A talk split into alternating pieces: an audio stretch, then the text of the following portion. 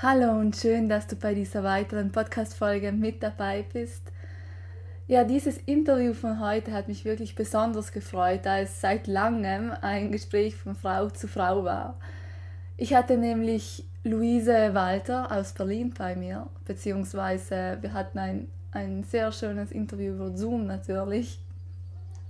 Luise ist Personal Trainerin für neurozentriertes Training in Berlin und ich kann dir diese Folge wirklich nur von ganzem, ganzem Herzen empfehlen. Luise ist meiner Meinung nach eine wahre Powerfrau und einfach eine Inspiration für viele Frauen, die eine Idee gerne umsetzen möchten.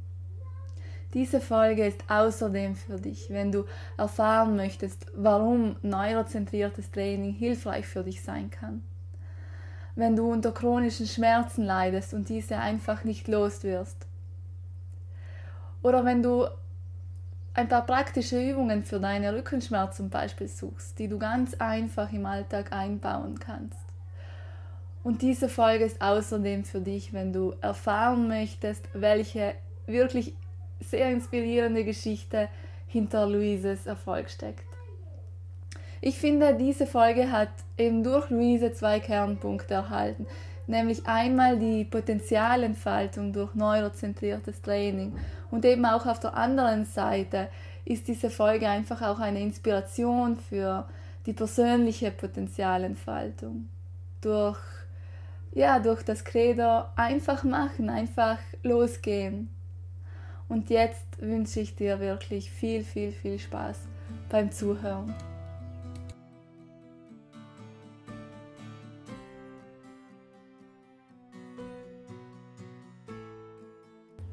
Ja, hallo Luise. Es freut mich wirklich sehr, dich als Gast in meinem Podcast haben zu dürfen. Vor allem aber deshalb, da es endlich mal wieder ein Gespräch von Frau zu Frau sein wird. Ich beobachte deine Arbeit schon seit etwas längerem und wir hatten ja bereits einen gemeinsamen kleinen Austausch und ich finde einfach, du bist wirklich eine echte Bauerfrau mit dem, was du machst, deiner Arbeit, Business und so weiter ich glaube, man kann ruhig behaupten, dass es eigentlich wenige Frauen gibt, die sich tatsächlich als Expertin positionieren möchten oder sich es zutrauen und diesen Weg mit einem sehr gesunden Selbstbewusstsein gehen. Und auch aufgrund meiner persönlichen Erfahrungen finde ich das eben wirklich sehr, sehr toll und eine sehr, sehr wertvolle Eigenschaft. Und ich glaube auch, dass es sehr inspirierend ist für viele, die sich vielleicht nicht getrauen oder sich vielleicht auch noch nicht gut genug fühlen, den eigenen Weg einfach zu starten und dann auch weiterzugehen. Und um jetzt vielleicht etwas kurz zusammenzufassen oder zu erklären, warum ich das jetzt so behaupte. Also Luise, du bist die Gründerin von Louis, Personal Training für neurozentriertes Training hast ein eigenes Online-Programm entwickelt und durftest mit deiner Expertise bereits zahlreiche Interviews führen und bist auch als Cover der aktuellen Ausgabe vom Trainer Magazin zu sehen. Aber ich denke, jetzt habe ich genug gesprochen und ich lasse dich einfach selbst vorstellen. Ja, danke erstmal. Ähm, es macht mich ein bisschen sprachlos. Ich denke ja immer so, ähm, das ist alles so selbstverständlich, was man, ähm, oder wie ich arbeite quasi. Aber das ist natürlich schön, auch das als Feedback mal so zu hören. Von daher danke für die Einladung. Ich finde es tatsächlich auch schön, dass man sich unter Frauen nochmal mehr austauscht und dass man einfach quasi mehr Expertinnen in dem Netzwerk auch einfach ähm, die Möglichkeit gibt und quasi eine Plattform gibt.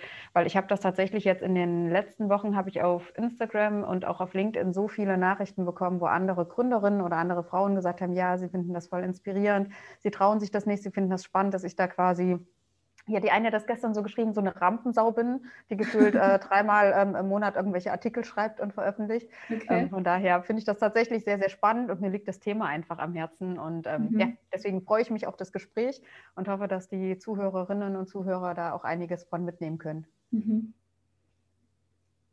Ja, ähm, dann würde ich einfach mal kurz erklären lassen, was du so machst, was deine Vision und deine Mission tatsächlich damit ist.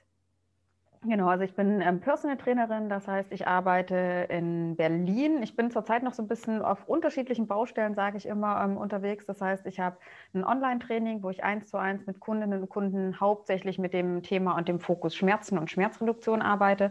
Das heißt, ähm, zu mir kommen ähm, Leute, ich sage mal, ich schließe oder versuche die Lücke zu schließen zwischen medizinischer Versorgung und dem eigenständigen Training. Das heißt, man hat beispielsweise Rückenschmerzen, war schon in der Physiotherapie, ist austherapiert, hat da schon viel probiert, aber nichts hat so richtig geholfen. Man will aber eigentlich selber was machen, weiß aber nicht so richtig, wo man anfangen soll. Und da komme ich ins Spiel und ähm, analysiere erstmal gemeinsam mit dem Gegenüber ähm, einen sehr ganzheitlichen Ansatz. Das neurozentrierte Training oder auch Neuroathletik oder Neurotraining gibt ja ganz viele unterschiedliche Ansätze quasi, wie das zurzeit genannt wird, ähm, baut ja so ein bisschen darauf auf, dass man sagt, man geht weg von dem rein biomechanischen. Also man guckt sich nicht nur noch an, man hat Rückenschmerzen, was machen die Knochen und die Muskeln, sondern man betrachtet quasi, wo entsteht der Schmerz und die Bewegung eigentlich, nämlich im Gehirn und überlegt dann Stück für Stück, was haben beispielsweise die Augen damit zu tun, was hat das Gleichgewichtsorgan damit zu tun, was hat vor allem aber auch Atmung und der ganze Bewegungsapparat zu tun und geht nicht mehr einzeln in diese kleinen Bausteine rein, sondern betrachtet wirklich den ganzen Menschen, den ganzen Körper und ähm, baut dann Stück für Stück auf, zu gucken, was kann man mit Hausaufgaben, also mit Übungen machen. Und vor allem aber, und das ist für mich ein total wichtiger Ansatz, mein Credo ist immer, ich möchte das, und das ist so ein bisschen diese Vision dahinter, ich bin der Meinung, dass jeder, der seinen Körper versteht, seinem Körper auch vertrauen kann. Und dafür braucht es meiner Meinung nach aber mehr Erklärung und sozusagen eine Wissensvermittlung vorab geschalten. Weil ich glaube, das kennt jeder auch von den ähm, Zuhörenden.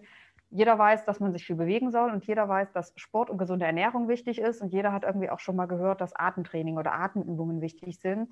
Aber wenn man nicht genau weiß, warum das für einen persönlich individuell eine Rolle spielt und was das mit Rückenschmerzen zu tun hat oder was das mit Verdauungsproblemen zu tun hat, dann macht man es nicht, weil man mhm. faul ist oder weil man sich so denkt, ja, man müsste sich eigentlich auch um die Steuererklärung kümmern oder auch den Abwasch machen. Es gibt einfach so so viele To-Dos, die man hat. Genau. Und da aber quasi einen Fokus setzen und wirklich dezidiert gucken, was braucht mein Gegenüber, meine Kundin, mein Kunde. Ähm, und dann das in kleinen Häppchen quasi verdaulich erklären, ohne jetzt einen kompletten ähm, neurowissenschaftlichen Einblick da immer geben zu müssen, weil das finde ich sehr, sehr faszinierend. Und ein Großteil meiner Kunden, aber ich glaube, nicht jeder hat immer die Auffassungsgabe und vor allem nicht jeder hat immer auch die Energie, sich da detailliert reinzusetzen, sondern dann wirklich zu gucken, was ist in kleinen Etappen realistisch möglich. Mhm, mhm.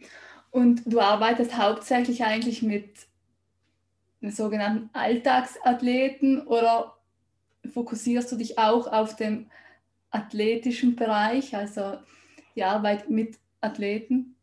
Ähm, das ist, finde ich, das Spannende. Ich habe tatsächlich beides. Ich sage mal, ich bin vom Mittler zwischen den Welten. Ich arbeite ähm, auch 20 Stunden noch in der Orthopädie- und Unfallchirurgie-Praxis rein fokussiert wirklich auf nur neurozentriertes Training. Also mhm. das ist die einzige Praxis tatsächlich im deutschsprachigen Raum, die auch so arbeitet. Ähm, das heißt, ich habe wirklich von Büroathleten, von Verletzten, von Hüftoperierten, von Rückenoperierten ähm, Personen bis hin zum absoluten Leistungssportler, die dann irgendwie tatsächlich Bundesliga-Ebene und höher spielen, ähm, habe ich alles als Klientel mein Fokus und da, wo ich auch meine Stärke sehe, sind aber tatsächlich die, ähm, wie du das gerade genannt hast, ähm, Alltagsathletinnen und Athleten, mhm. weil ich da viel, viel mehr Potenzial sehe. Und auch wenn ich mich da ein bisschen unbeliebt mache, vielleicht in der Branche, es ist zwar spannend, eine Sprinterin noch schneller zu machen oder einen Fußballspieler noch schneller in seiner Reaktionsfähigkeit.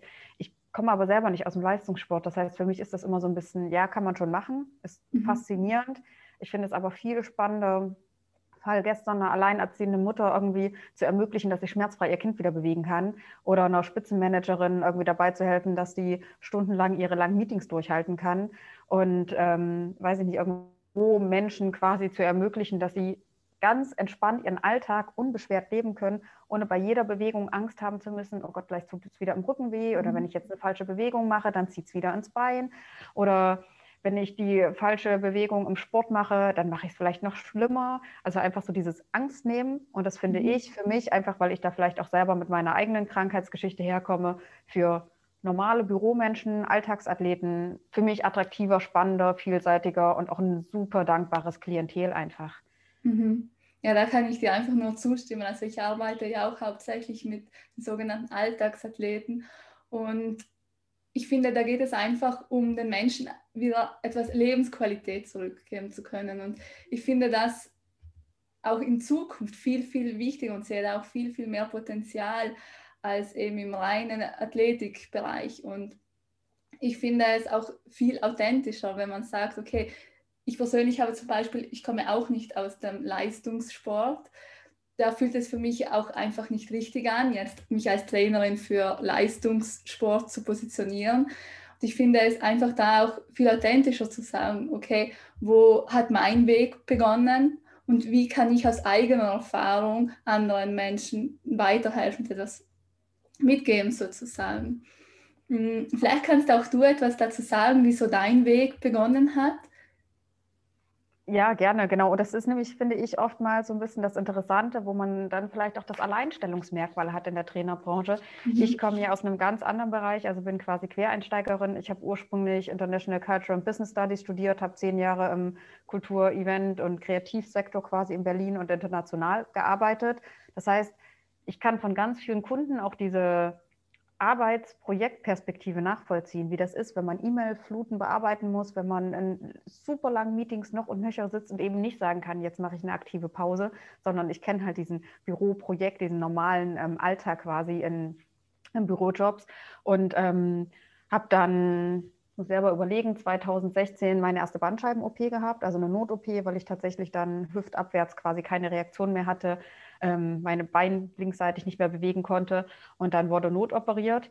Und da habe ich tatsächlich erst danach angefangen, mich mit dem ganzen Thema auseinanderzusetzen, weil ich bin Kassenpatientin, habe dann meine Physiotherapie bekommen, habe drei Monate warten müssen, bis ich einen Reha-Platz hatte, war dann in der Reha-Klinik für Orthopädie, war die einzige unter 65-Jährige, ähm, damals noch mit ähm, Ende 20 Jahren und dachte mir so, okay, ich möchte eigentlich in drei Wochen wieder arbeiten und nach Amsterdam fliegen und da die Projektleitung ähm, für ein, ein Musikevent quasi übernehmen. Wie soll das funktionieren, wenn ich jetzt hier mit 80-jährigen frisch operierten Hüftpatienten da sitze, die alle kaum stehen können, die sich auch, die haben einen ganz anderen Fokus, die sind froh, wenn sie sich ihre keine Ahnung, Medikamente, fies gesagt, irgendwie noch vom Nachttisch wiederholen können. Ich habe mhm. aber ein ganz anderes Bedürfnis und habe damals so gesagt, okay, also wenn das die medizinische Grundversorgung ist, ich möchte mich nicht beschweren, wir haben super viele Möglichkeiten, aber ich fühlte mich persönlich halt nicht abgeholt und habe dann mit ganz vielen Leuten gesprochen, habe so überlegt, okay, was kann ich denn selber machen, habe Personal Trainer mir gesucht, ähm, die fantastische Expertise hatten, die aber selber das noch nicht erlebt hatten, was ich erlebt habe. Und ich habe so oft gehört, du musst deine Rückenmuskulatur aufbauen, du musst deine Bauchmuskulatur stärken und dehnen, du musst deine hintere Oberschenkelmuskulatur dehnen, du musst dich entspannen. Und ich dachte mir immer, ja, in der Theorie stimmt das, aber ihr könnt mir nicht erklären, wie ich das jetzt wirklich machen soll. Und ich bin mhm. Ende 20, ich würde gerne noch 40, 50 Jahre arbeiten und ein unbeschwertes Leben haben wollen aber ich traue mir ja nicht mal zu, quasi mich zu bücken, um die Spülmaschine auszuräumen.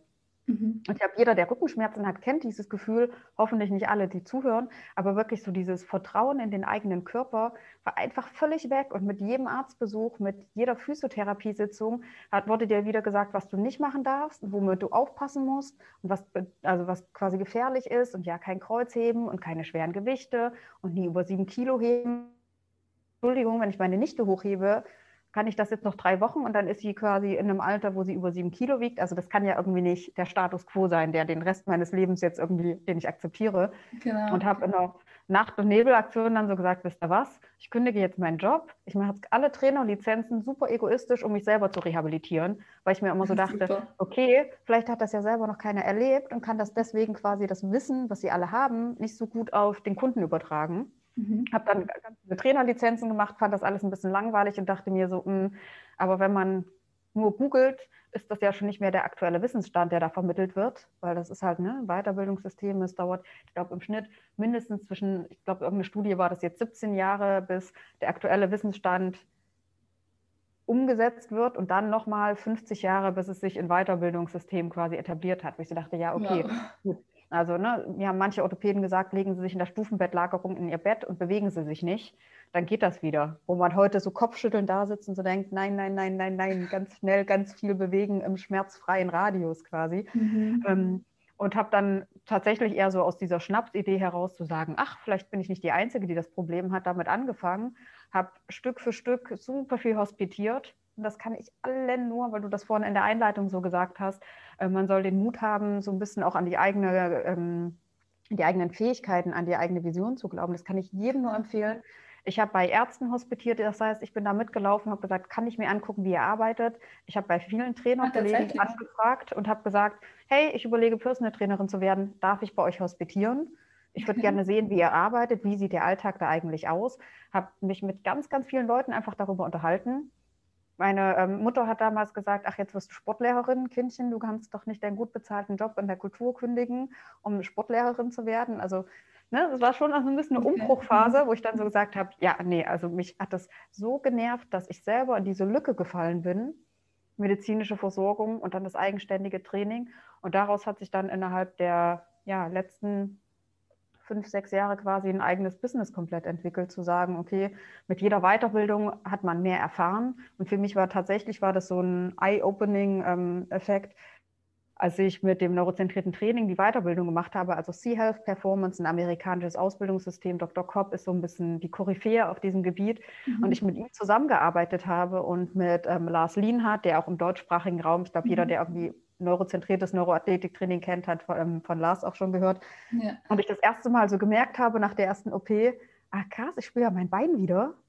Und das ist nicht komplett taub und das ist nicht komplett weg. Ich mir so dachte, hä, ist irgendwie seltsam, aber wenn man das einmal selber gespürt hat und jeder, der mich kennt, weiß, ich bin extrem kritisch also man kann mir viel erzählen, aber ich hinterfrage alles. Ich bin extrem skeptisch. Ich war erstmal so, okay, was macht ihr hier? Das ist seltsam. Ich verstehe das nicht. Könnt ihr mir das erklären? Könnt ihr mir das nochmal erklären? Ich habe es immer noch nicht verstanden. Also wirklich auch immer dieses Nachfragen, tiefer gehen, nochmal nachfragen.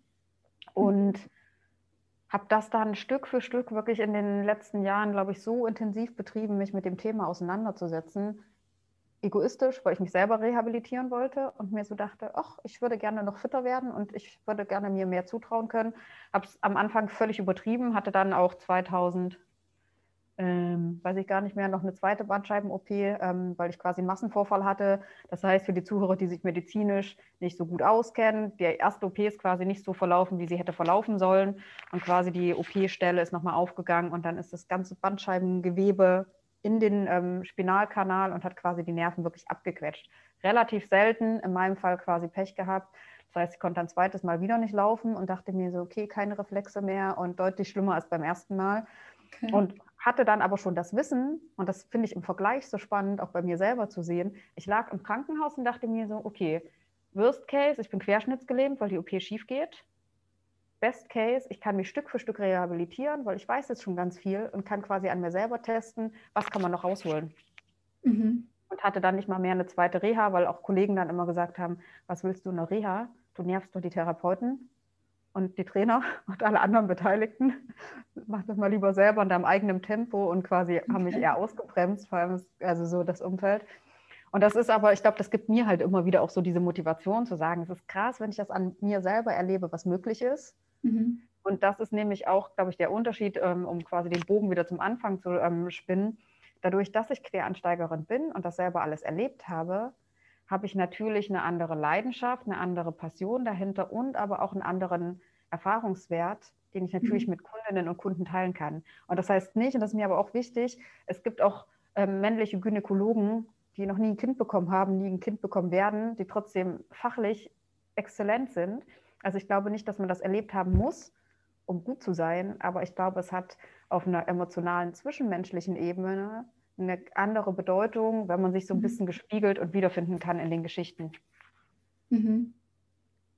Ja, sehr, sehr spannend. Also ich finde ja deinen, deinen Weg einfach sehr, sehr inspirierend und ich denke, dass auch für viele Zuhörer ja sehr wertvoll sein kann, einfach ja deinen Mut sozusagen zu erkennen. Du hattest von einer Branche in eine komplett andere Branche zu wechseln, einfach mal zu sagen, okay, ich mache das jetzt selbst. Und ja, einfach da auch dieses Selbstvertrauen und das Selbstbewusstsein zu haben, um sagen zu können, okay, ich kann das. Und ja, das finde ich sehr, sehr, sehr spannend. Ja, und ich glaube, da darf man auch, und den Mut mache ich immer, man am Anfang weiß man natürlich nicht alles. Ich habe letzte Woche mhm. habe ich mich mit einem Kunden getroffen, der einer meiner ersten Kunden war und habe gespaßt und habe gesagt, können wir bitte noch mal eine ähm, Trainingseinheit machen, weil ich mittlerweile ganz ganz anders arbeite mhm. und ähm, dann vielleicht auch manchmal so ein bisschen dieses Weibliche, wollte ich mich schon fast dafür entschuldigen, zu sagen, ja, sorry, aber ich wusste es damals noch nicht besser. Und dann mhm. fand ich sein Feedback so spannend, weil er gesagt hat, ja, Gott sei Dank, wenn du dich nicht weiterentwickeln würdest, das wäre ja, als wenn du zum Steuerberater gehst und der sagt, ja, Entschuldigung, ich habe meine Ausbildung aber 1990 gemacht, wenn sich die Steuergesetze ändern, kann ich ja nichts dafür. Also das mhm. ist das Schöne, man ist ja immer so in dieser Entwicklung drin. Das ist ja ein fortlaufender Prozess idealerweise. Ja. Und man entwickelt sich ja mit jeder Weiterbildung, vor allem aber mit dem Machen. Und das ist wirklich was. Und da muss ich vielen meiner Kolleginnen und Kollegen, die mich am Anfang quasi da auch mit ähm, unterstützt haben oder bei denen ich hospitiert habe, mit denen ich mich ausgetauscht habe, es haben ganz viele gesagt, mach nicht zu viele Weiterbildungen, fang erst mal an. Krieg erst mal ein Gefühl dafür, mhm. wie ist wirklich dann die Arbeit, wie ist es mit mhm. Kundinnen und Kunden zu arbeiten es gibt ja gewisse Menschen, die ähm, die Tendenz haben, sehr viele Weiterbildungen zu machen. Also ich habe, weiß nicht, innerhalb von zwei Jahren das komplette Sea-Health-Curriculum, was glaube ich auf sieben Jahre ausgelegt ist, durchgezogen und dachte mir so, ja, geil, jeder Kurs, der in Europa angeboten wird, völlig egal. Ich fliege nach Malmö, ich fliege nach Kopenhagen, nach Köln, nach Bonn. Ich war zwei Jahre wirklich je, gefühlt jedes Wochenende nur auf Weiterbildung und habe irgendwelche Kurse belegt, weil ich es einfach so spannend fand. Und dann aber zu sagen, hey, man wendet das halt direkt auch im Alltag mit Kundinnen und Kunden an, weil da lernt man am meisten. Mhm. Und das ist so schön. Und das ist vielleicht einer meiner größten Vorteile, dass ich so viele, einerseits durch die Praxis, in der ich bin, mit 20 Stunden, also 20 Patienten die Woche und vor allem dann aber online meinen eigenen Kundinnen und Kunden, habe ich natürlich super schnell ganz, ganz viele Fallbeispiele gehabt. Okay. Ich konnte ganz anders testen, ganz anders anwenden. Ich bin von mhm. Anfang an in diese Nische also ich könnte tausend andere Sachen auch machen und ich könnte jetzt auch Leuten erklären, wie sie abnehmen sollen oder wie sie Kraft aufbauen. Rein theoretisch kann ich das, mhm. aber wenn ich jetzt ehrlich, es interessiert mich auch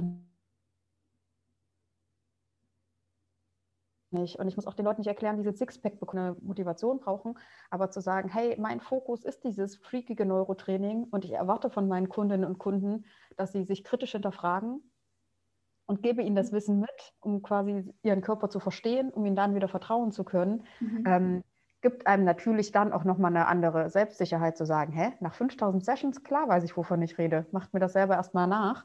Mhm. Ähm, und trotzdem lernt man mit jedem Fall, mit jeder neuen Patientin, Patient, mit jedem neuen Kunden, denke ich mir so, ah, fantastisch, super spannend. Kann ich dir nicht sagen, was die Lösung ist, muss ich mich auch erstmal wieder einlesen. Und das ist ja mhm. eigentlich das Schöne, dieses lebenslange Lernen auch am und im, also in diesem Kontext. Genau. Und das ist ja auch okay und das ist ja auch total natürlich, denn ich denke, man beobachtet, man kann sehr oft beobachten, ähm, Menschen, die eine Idee haben, die jedoch warten, bis sie glauben, genug zu wissen. Aber das wird ja irgendwo nie der Fall sein, denn am meisten lernt man ja dadurch, wenn man einfach startet. Und auch ich, wenn ich jetzt meine Arbeit vergleiche, jetzt zu vor eineinhalb Jahren, wo ich begonnen habe, ist komplett etwas, etwas anderes. Aber das ist ja gut so, eben wie du sagst, es ist okay und das ist ja total natürlich. Man lernt ja immer weiter und genau. Ja, und da schnell anzufangen. Ich glaube, das ist die große Kunst, der große Mut. Ähm, ich mache das ja mit meinem Online-Programm quasi auch, dass ich das erste Programm, als ich das rausgegeben habe, dachte ich mir wirklich so, oh Gott, eigentlich kann ich dafür kein Geld verlangen. Die mhm. Kunden waren super zufrieden und alle waren so, ja, Carsten, das hast du selber gemacht und mit eigener App und hier und da und ähm, total gut umsetzbar quasi in den Alltag zu integrieren. Und wenn man das auf dem Handy hat, nochmal viel besser, als wenn man irgendwie dann YouTube auf dem ähm, Laptop anmachen muss. Ähm, und da aber zu sagen, ja, es ist nicht perfekt. Ich kann mich da mal zurücklehnen und sagen, ja, ich bin halt eine One-Woman-Show. Ich habe halt leider keine Marke, die quasi die Sachen bearbeiten, sondern jeder Artikel, der rausgeht, den schreibe ich selber wie das Online-Programm mache ich von den Übungen über die Kamera, über die Soundeinstellung. Ich mache das alles selber. Kann man jetzt darüber diskutieren, ob das langfristig so intelligent ist oder nicht, aber sei mal dahingestellt, Corona-bedingt, ne, sind so die Rahmenbedingungen ein bisschen schwierig mit Kontakten. Aber dann halt wirklich zu sagen, man holt sich Feedback ein, lässt aber quasi auch die Kritik zu. Ich glaube, das ist für mhm. viele schwierig, weil man immer keine Lust hat auf diese oder man vermeintlich alles richtig machen will. Und für mich ja. war das schon auch wirklich, und ich habe mit einem Business Coach zusammengearbeitet, weil ich auch gesagt habe, jede Woche kriege ich Feedback, was nicht gut ist am Programm und was besser werden könnte. Da muss man natürlich sich auch hinsetzen können und sagen können, okay, das heißt ja nicht, dass das Programm bisher schlecht ist, sondern wenn ich frage, was könnte noch besser sein, was fehlt euch, ich möchte ein Programm haben. Ich sage mal, nach der OP hätte ich mir gewünscht, dass ich mein Handy anmache und jeden Morgen einfach meine Übung machen kann. Mhm. Und dass das quasi kuratiert ist für Menschen mit Rückeneinschränkungen und dass aber zwischendurch immer Hinweise gegeben werden, macht das schneller, macht das langsamer, worauf kann ich noch achten? Weil es wurde mir in der Reha erklärt, es haben mir unterschiedliche Trainer erklärt, aber trotzdem dieses, der Mensch ist halt einfach faul. Und ich weiß, dass ich es machen muss. Es fällt mir trotzdem schwer. Und ein Kunde hat zu mir damals gesagt, Luise, ich brauche einfach so eine Louis in der Hosentasche, die ich morgens anmache, weil ich gebe denen meine Übungen mit, ich sage denen, was sie machen sollen. Die kriegen eine PDF. Da steht genau drauf, was, wann, wo, wie oft. Und sie machen es trotzdem nicht. Und sie machen es ja nicht, weil sie schlechte Menschen sind, sondern weil sie einfach die Motivation, den Antrieb nicht finden. Und daraus ist das entstanden, ja. zu sagen, ich mache halt ein Online-Programm, was über vier Wochen sich aufbaut, was sie danach aber quasi ein Leben lang kostenlos nutzen können, wo man tatsächlich einfach sagen kann, du hast genau das und suchst dir dann halt aus, welches Workout, welche Zeitlänge ist für dich am angenehmsten, kriegst du immer mhm. wieder die Information, warum sollst du das machen. Und dann nutzt man das vielleicht mal wieder zwei Monate nicht und dann denkt man wieder dran, ach, jetzt wäre es wieder soweit, ich könnte mal wieder quasi mich um meinen Rücken kümmern. Ähm, und ich glaube, das ist halt total wichtig, da aber auch zu sagen, einerseits aus Kundinnensicht, okay, was kann noch besser werden, das kritisch zu kommunizieren und genau. aber aus meiner Trainersicht quasi zu sagen, es ist halt Produkt und nicht Luise, die kritisiert wird, was manchmal ein bisschen schwierig ist, ähm, mhm. Das zu trennen. Aber das ist, glaube ich, ja das Schöne, dann auch das Feedback zu bekommen, was ist alles gut und was funktioniert und zu sehen einfach, wie vielen Menschen man helfen kann, weil das finde ich ja das Frustrierende. Ich meine, Rückenschmerzen sind Volkskrankheit Nummer eins. Ich glaube, jeder kennt jemanden, der Rückenschmerzen hat. Und trotzdem geht man immer auf die alten Ansätze zurück, du musst deinen Rücken stärken. Mhm. Also ich denke, ja, mag, bestimmt ein Baustein, definitiv. Aber wenn deine Atmung eingeschränkt ist und du nicht gleichmäßig atmen kannst und du eine hohe Spannung quasi auf dem Zwerchfell hast und sich dein Rippenbogen und dein Brustkorb nicht gleichmäßig bewegt, kannst du deinen Rücken stärken, wie du willst. Über den Tag ja. baut sich natürlich wieder Spannung auf.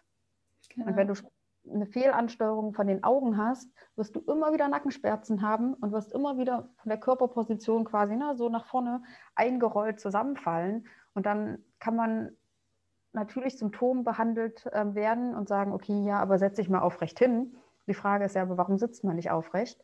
Und wo sind alternative Ansätze, die wissenschaftlich belegt sind? Ähm, und ich glaube, da kann man einfach super viel wirklich noch machen und ähm, darüber kommunizieren und den Leuten Mut machen zu sagen, der Körper ist robust, es gibt keine richtige und falsche Sitzposition mhm. oder Körperhaltung, sondern wirklich zu sagen, hey, beweg dich einfach.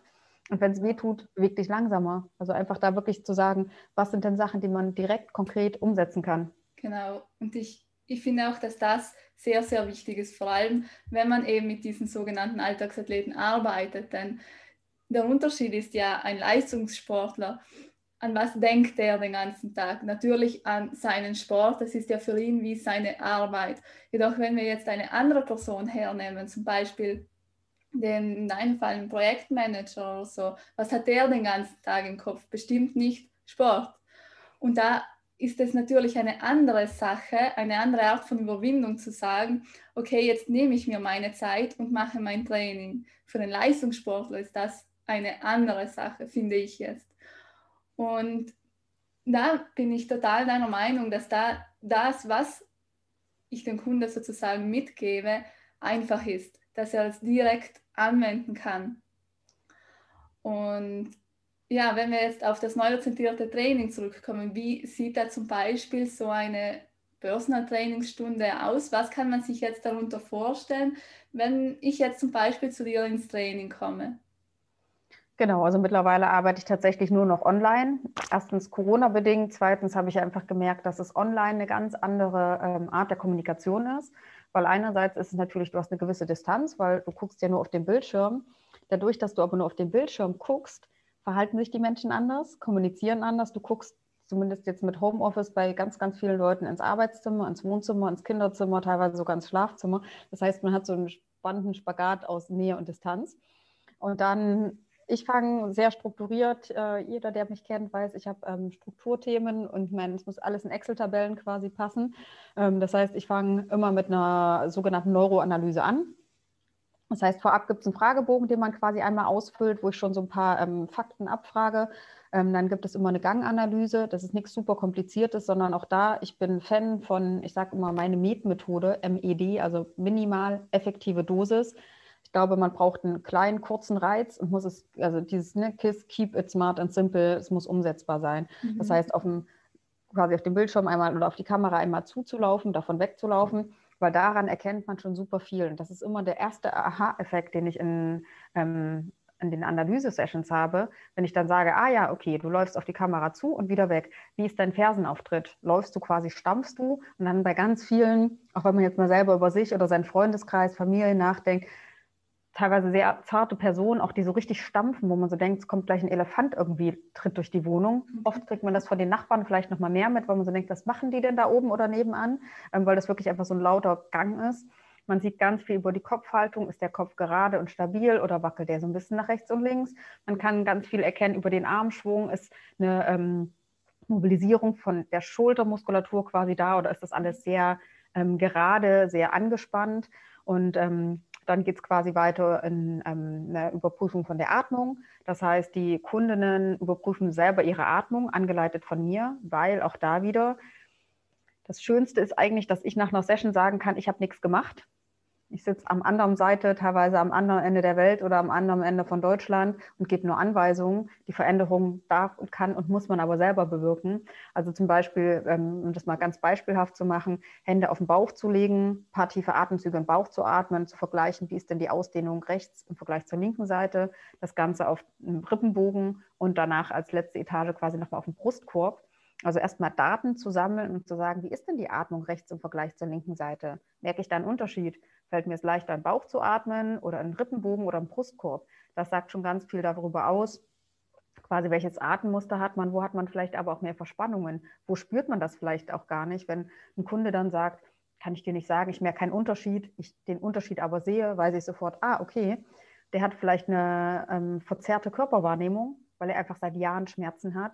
Mhm. Ich erkläre das ähm, sehr gerne mit so einem Bild. Man hat quasi Landkarten von sämtlichen Körperteilen in seinem Gehirn. Also von der Fachsprache her spricht man quasi vom Homunculus, den gibt es einmal sensorisch, also wie fühlt sich etwas an und ähm, einmal motorisch, also wie bewegt sich etwas. Und in der Neurologie geht man, ähm, also von der Informationsweiterleitung, du kannst etwas nur bewegen, wenn du es spürst. Wenn man sich das jetzt überlegt, evolutionär, ich kann meine Hand nur bewegen, von meinem Gehirn aus gesteuert, wenn mein Gehirn weiß, wie fühlt sich die Hand an. Weil wenn ich das nicht wüsste, würde ich mich die ganze Zeit beispielsweise verbrennen. Und damit quasi zu gucken und zu sagen, ah, okay, fühlt er bei der Atmung gar nicht so richtig den Unterschied, weiß ich schon, okay, Rippenbogen, Brustkorb, Bauchraum, der ganze Rumpf, der ganze Chorbereich hat offensichtlich eine Auffälligkeit. Dann gehe ich quasi, ne, erster Schritt Ganganalyse, zweiter Schritt Atmung, dritter Schritt ähm, bei mir sind immer ähm, die Augen. Das heißt, ich teste einmal, wie ist eine Augenbewegung, in welche Richtung ist das möglich, wie empfindlich sind vielleicht auch die Augen, kriege ich auch über den Fragebogen vorab schon ein paar Informationen. Ähm, der nächste Schritt ist dann Gleichgewicht. Da sind viele am Anfang total irritiert und sagen, nee, ich habe ein super Gleichgewicht. Und dann lässt man die aufs rechte oder linke Bein stellen und die kippen sofort um. Mhm. Auch da sagt schon ganz viel aus. Und ich würde fast behaupten wollen, 90 Prozent meiner ähm, Klientinnen, ähm, mit denen ich arbeite, die Rückenschmerzen haben, haben eine Auffälligkeit zwischen rechts und links. Also einfach quasi sind sind in einer Dysbalance, also sind nicht ausgeglichen. Das sagt wieder viel aus über die Rückenspannung, also die Rückenstrecker. Ganz oft, auch wenn man mal selber darüber nachdenkt, wenn man sagt, man hat besonders untere Rückenschmerzen, ist das nicht immer zentral um die Wirbelsäule herum, sondern ganz oft sagen die Leute, ha, nee, eigentlich ist es rechts mal mehr, mal links. Bei vielen springt das, aber ganz oft hat man so eine, dass man sagt, ja, ist eigentlich die ganze rechte Seite. Und rechte Schulter stimmt, tut dann eigentlich auch immer so ein bisschen weh. Ach, und rechtes Knie merkt man manchmal dann auch so. Und das sind dann alles für mich so Punkte, wo ich sagen kann, ah ja, okay. Wenn ich mir angucke, wie entsteht Schmerz, wie entsteht Bewegung im Gehirn, was geben mir diese Informationen schon? Und teste am Ende immer nochmal Bewegung, beispielsweise so Klassiker wie die Vorbeuge, also wie kann ich, wenn Knie durchgestreckt sind, wie weit komme ich mit meinen Händen am Oberschenkel entlang gleiten bis zu den Zehenspitzen, ähm, kann testen, wie ist eine Rotation, vor allem Kopfrotation nach rechts, links sind da Auffälligkeiten und darauf aufbauend wird dann quasi das Trainingsprogramm zusammengestellt, dass man wirklich sagt, okay, wo sind, was ist schon gut, was ist, schränkt vielleicht auch meine, meiner Meinung nach mit das Wichtigste, was schränkt das Gegenüber im Alltag am meisten ein? Weil das ist schön, auch wenn ich das überspitzt darstelle, wenn ich sage, ah, okay, ich sehe, der hat eine Auffälligkeit beispielsweise an der rechten Körperhälfte, wenn ähm, der die Kundin aber zu mir kommt und sagt, hm, mein unterer Rücken tut immer links weh, muss ich da erstmal anfangen und dann quasi zu gucken, okay, was ist für dich jetzt das Wichtigste und vor allem, was ist für dich mit wenig Aufwand etwas, wo du eine Veränderung bewirken kannst. Mhm. Weil das kennen wir ja alle. vor allem wenn man schon längere Zeit Schmerzen hat. Es ist einfach unglaublich anstrengend, anzufangen, was zu verändern. Klar, wenn die bei mir sind, haben, sind die schon mitten in dem Prozess drin, weil die haben sich damit auseinandergesetzt. Ähm, die sind kritisch, sonst würden sie nicht mit mir zusammenarbeiten wollen. Die sind bereit, Geld dafür auszugeben. Also die sind quasi von der Verhaltensänderung ja schon sehr weit fortgeschritten. Und sie dann aber, und das finde ich das Wichtigste eigentlich für Trainer und Therapeuten, sie dann zu motivieren und nicht zu demotivieren. Ich glaube, da war ich am Anfang auch, habe ich viele überfordert mit das und das und das und tausend Sachen erklärt. Mhm. Und die haben nach einer Session teilweise wirklich so gesagt, jetzt muss ich erstmal drei Wochen lang nachdenken. Mittlerweile würde ich sagen, kann ich das ein bisschen dosierter, quasi erstmal die relevanten Informationen zu geben, zu sagen, hey, und damit fängst du erstmal an. Und wenn du das verbessert hast, wirst du das sofort Schritt für Schritt jeden Tag merken. Und dann können wir das nächste Training machen und dann können wir an den nächsten Baustellen arbeiten. Weil ich glaube, oder viele kennen das vielleicht auch, wenn man beim Arzt oder Therapeuten ist und man so eine Analyse bekommt und dann gesagt wird, ja, die Schultern sind schief, der Kopf ist schief, die Wirbelsäule ist schief, das Becken ist nicht richtig, die Knie sind verdreht, viel zu viel Spannung im unteren Rücken. Ich habe das selber so oft erlebt, dass ich dann so rausgegangen bin und egal, was das Gegenüber gesagt hat, bei mir ist als Patientin hängen geblieben, mein Körper ist kaputt. Mhm. Und das finde ich damit, und da nerv ich ganz viele Kolleginnen und Kollegen, das weiß ich auch, aber da bin ich so streng geworden, weil du willst ja nicht vermitteln, bei dir ist irgendwas falsch oder irgendwas kaputt, sondern du willst dir eigentlich, und ne, mag anstrengend sein, rede ich immer von, da ist noch Entwicklungspotenzial und von Potenzialentfaltung, weil das aber psychologisch einfach ein Unterschied ist, wenn ich dir sage, dein Rücken ist kaputt, du musst XYZ machen, oder wenn ich dir sage, hey, da ist eine, ist eine Verspannung, da ist eine Dysbalance, du hast da noch ganz viel Potenzial, das auszubalancieren. Und das mhm. klingt immer so ein bisschen nach diesem Soft Skill, ähm, ganz viel Empathie. Bin ich die Letzte drin, die da gut ist. Aber einfach so ein bisschen diesen Fokus zu wechseln und zu sagen, hey, du kannst schon total gut und ganz viele Sachen selber wahrnehmen und deinen Körper quasi erstmal wieder neu kennenzulernen, ist, glaube ich, für viele schon, das hat mir gestern eine nach der Analyse gesagt, was sie in der Stunde über ihren Körper und über sich gelernt hat, hat sie in den letzten zehn Jahren von keinem Arzt erfahren. Mhm. Und da habe ich dann aber auch gesagt, das liegt nicht dran, weil ich jetzt irgendwie wahnsinnig überintelligent bin und viel Wissen habe. ja, schon, also ich habe schon viel Wissen, das auf jeden Fall. Aber es liegt vor allem einfach daran, und deswegen funktioniert das meiner Meinung nach online so gut, dass man sich selber kennenlernt. Weil wenn man erstmal anfängt zu sagen, ja, rechte Seite, linke Seite, am Anfang gucken fast alle Kunden so, ja, warum soll ich denn jetzt im Bauch atmen? Wo ich auch sage, Sammle erstmal nur die Daten. Du musst noch gar nichts wissen. Sag mir erstmal nur, wie fühlt sich das an? Was passiert dabei? Mhm. Weil was nämlich passiert, du aktivierst in dem Moment schon Spiegelneurone, weil der Körper ist quasi immer auf einem Gleichgewicht aus. Und er fängt dann quasi an, rechte Körperhälfte, linke Körperhälfte im Gehirn fängt an zu kommunizieren, zu sagen, hm, warum bewegt sich die rechte Hand anders als die linke? Warum bewegt die sich früher oder später? Und auch wenn wir das überhaupt nicht einschätzen können, das, was wir bewusst wahrnehmen, ist ja nur ein Bruchteil dessen, was passiert wir kriegen ja auch nicht bewusst wahr, dass während ich rede, quasi man die ganze Zeit weiteratmet. Ich merke ja nicht den Befehl, Einatmung, Ausatmung, Kopf bewegen, Lippen öffnen, schlucken. Gott sei Dank funktioniert der ganz viel automatisch. Und das ist, finde ich, das Schöne und das Fantastische. Und das ist vielleicht der größte Unterschied vom neurozentrierten Training, um das ganz vereinfacht darzustellen. Der Körper nimmt Informationen auf. Also über die Augen, über die Nase, über den Mund, Geruch, Geschmack, über die Hände, über die Haut quasi nimmt er Informationen auf, ob das Bewegung ist, ob das Geruch ist, ob das Geschmack ist, ob das etwas ist, was ich sehe, ob das eine Muskelspannung ist, ob das ähm, biochemisch, wenn ich etwas esse quasi, werden Informationen aufgenommen. Die werden dann quasi ans Gehirn geleitet übers Rückenmark und das Gehirn nimmt die ganzen Informationen wie eine Excel-Tabelle auf und bewertet die. Und idealerweise bewertet er die Information so, dass ich mich dann als Output schmerzfrei bewegen kann. Mhm. Und im Moment gehen aber alle Trainings- und Therapiekonzepte nur auf diesen Output. Also, okay, Kundin, Kundin kann sich nicht mehr schmerzfrei bewegen, also ist ja mit den Muskeln irgendwas kaputt. Mhm. Das neurozentrierte Training setzt aber woanders an. Das sagt nämlich, ah, vielleicht ist die Informationsverarbeitung im Gehirn nicht richtig gewesen. Und jetzt kann man und auch da bin ich ein bisschen kritischer vielleicht als andere. Jetzt kann man sagen, wir verändern die Prozesse im Gehirn. Bin ich sehr vorsichtig, weil ich glaube, wir wissen nichts darüber, was da eigentlich passiert. Wir sind da ganz am Anfang der Neurowissenschaften, nachvollziehen zu können, was da passiert. Was ich oder was meine Philosophie quasi ist, wir verändern die Information. Das heißt, wir verändern, wie wir riechen, wie wir schmecken, wie, wir, wie sich eine Bewegung anfühlt und geben quasi mehr Informationen einfach ans Gehirn. Wieder wie eine Excel-Tabelle. Wenn da nur fünf Zeilen gefüllt sind, viel Spaß, aus diesen fünf Zeilen irgendeine Datenanalyse zu machen. Das wird nicht funktionieren. Fake News-Ansatz quasi, du hast nur wenig Informationen, du kannst keine gute Entscheidung treffen. Ist im Privatleben, im Business überall. Dein Partner, Partnerin fragt, wo willst du hingehen, was ist dein Hobby? Wenn er nichts über dich weiß, wird das ein beschissenes Date werden, weil er einfach keine Informationen hat. Je mhm. besser dich Partner, Partnerin kennt, je mehr er weiß, was schmeckt dir, wo fühlst du dich wohl, gehst du lieber ins Kino oder ins Konzert, bist du lieber zu Hause und willst ein romantisches Date zu Hause haben oder lieber ein Picknick, keine Ahnung, im Park. Corona-bedingt geht ja nicht so viel. Ähm, je mehr Informationen er oder sie aber hat, umso besser kann er die Entscheidung treffen. Und das Ergebnis, sprich dein Date in dem Beispiel jetzt beispielsweise, ähm, wird besser, wird erfolgreicher.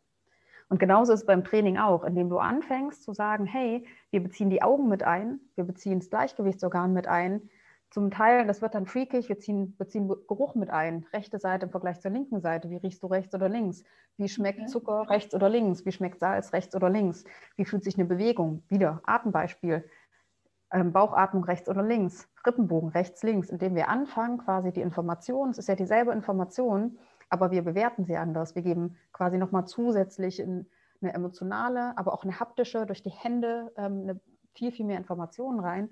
Und dann wieder statt fünf Zeilen in der Excel-Tabelle hast du auf einmal 100 Zeilen gefüllt. Und dann wird es halt auch einfacher für das Nervensystem darauf zu reagieren. Und mit mehr Daten, mit mehr Informationen kannst du eine Situation besser einschätzen. Es fühlt sich quasi sicherer an. Die Vorhersagbarkeit und Vorhersehbarkeit wird einfacher und klarer und damit wird die Bewegung besser. Mhm. Und das kann jeder ja auch selber ausprobieren. Der Klassiker, ähm, gerade, ne, ich arbeite wie gesagt viel mit ähm, Kundinnen und Kunden, die Rückenschmerzen haben. Dieses ähm, Becken aufrichten, also Schambeinknochen zum Bauchnabel ziehen, quasi einen Rundrücken machen und nach hinten ins Hohlkreuz gehen.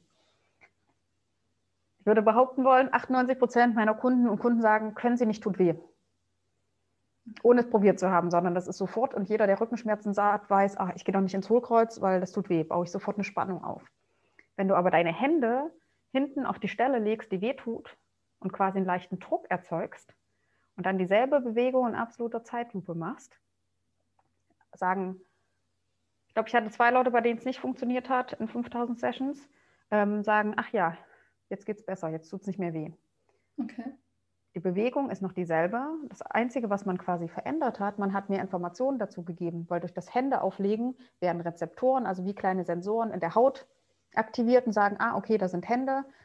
Thermorezeptoren, die für Wärme zuständig sind. Durch das Handauflegen quasi wird der Bereich wärmer, wird quasi besser dargestellt. Wenn man auf das Beispiel von vorn mit den Landkarten zurückgeht, hat man quasi in der Landkarte jetzt mehr Informationen. Man kann weiter reinzoomen. Man hat über den Druck der Hände quasi auch vom Vektor, also eine Bewegung. Der Körper weiß jetzt, wohin er sich bewegen soll. Der bewegt sich nicht mehr in die Luft, sondern bewegt sich gegen die Hände, beziehungsweise mit den Händen. Hat also mehr Sicherheit, weil es bricht in Anführungsstrichen nichts mehr durch. Jeder, der Rückenschmerzen hat oder hatte, weiß, was ich meine. Bei der Bewegung Angst zu haben, gleich macht es knack und die Wirbelsäule bricht durch. Und auch wenn man es besser weiß, ist es trotzdem so eine Angst, die jeder, der mal wirklich starke Rückenschmerzen hatte, ähm, sofort hat. Ähm, und das ist so ein schönes Beispiel dafür, zu sagen, dieselbe Bewegung, aber mit mehr Informationen führt zu einem anderen Output, weil es tut dann nicht mehr weh. Und viele sagen, okay, der Bewegungsumfang wird stärker. Und das finde ich ist so die einfachste Möglichkeit zu sagen, ihr macht eh schon alles richtig. Und wenn ihr Schmerzen bei einer Übung habt, dann versucht doch dieselbe Übung einfach nochmal mit neuen Informationen zu versehen. Tut die weh? Ich hatte gestern, nee, gestern nicht, ich hatte vor zwei Tagen, ähm, habe ich dann jemandem gesagt, probier es doch mal vorher einen Kaffee zu trinken oder am Kaffee zu riechen. Mhm. Mach dir Parfüm drauf, stell dir Blumen hin. Und das klingt immer so ein bisschen nach, okay, Psycho, aber schon alleine durch die Aktivierung von Geruch verändert sich die Information, weil den Geruch verbindest du vielleicht wieder mit was Vertrautem, mit was Angenehmem. Der Kaffeegeruch alleine, wenn ich den Kaffee rieche, denke ich so, ah ja, hm, gleich kann ich einen Kaffee genießen. Und sofort verändert sich die biochemische Zusammensetzung. Stresshormone werden quasi reduziert, Glückshormone werden ausgeschüttet. Und das kann man sehr freakig, sehr detailliert in ganz viele unterschiedliche Bereiche spielen, von mhm. Rhythmus und sagen, mach das doch irgendwie zu deiner Lieblingsmusik, mach das zu deinem, keine Ahnung, ersten Song, in dem du super verliebt warst ähm, und guck, wie dieselbe Bewegung sich dann anfühlt. Und man wird sofort merken, ah ja, ist anders. Und das ist dann so schön, weil du sofort den Effekt hast und du musst nicht acht Wochen lang irgendeine Übung machen, um zu gucken, ob es besser oder schlechter wird oder ob es gleich bleibt, sondern du kriegst halt sofort das Feedback. Mhm. Okay. Ja, sehr, sehr, sehr spannend. Und ja, ich denke, auch die Zuhörer konnten damit sich wirklich Wertvolles mitnehmen, da es einfache Übungen sind, die man direkt anwenden kann und auch sofort spüren kann, wie du sagst, okay, bewirkt es etwas, was macht es gerade in meinem Körper, wie fühlt es sich an und so weiter. Ähm, ja, Luise, was wäre eigentlich so deine Favorite Message oder was wäre das, was du noch den Zuhörern mit auf ihren Weg mitgeben möchtest? Was mir am wichtigsten ist, lern deinen Körper verstehen, um ihm wieder zu vertrauen. Mhm. Und ich glaube, wenn man das sich bewusst macht, man braucht erstmal ein bisschen Wissen, um dann quasi in, ich sag mal, Wissen und Workouts, dann hast du die perfekte Kombination. Und wenn man einmal begriffen hat, dass Schmerz und Bewegung im Gehirn entsteht und Schmerz einfach eine Aufforderung zur Verhaltensänderung ist, also etwas tut weh, dann lass es sein, verändere die Bewegung. Mach sie schneller, mach sie langsamer, mach sie mit Musik, mach sie ohne Musik, leg Hände auf, gib deinem Körper mehr Informationen und das quasi so ein bisschen aus ähm, Datenperspektive zu betrachten und zu sagen, lass dich darauf ein, den Körper quasi auch anders wahrzunehmen und mit mehr Informationen zu füllen, mhm. weil der Körper ist robust. Mhm. Sehr, sehr schön. Ja, ich bedanke mich auf jeden Fall für deine Zeit und es war auf jeden Fall ein sehr, sehr spannendes Gespräch. Und, ich ja. danke dir für die Einladung. Sehr, sehr gerne.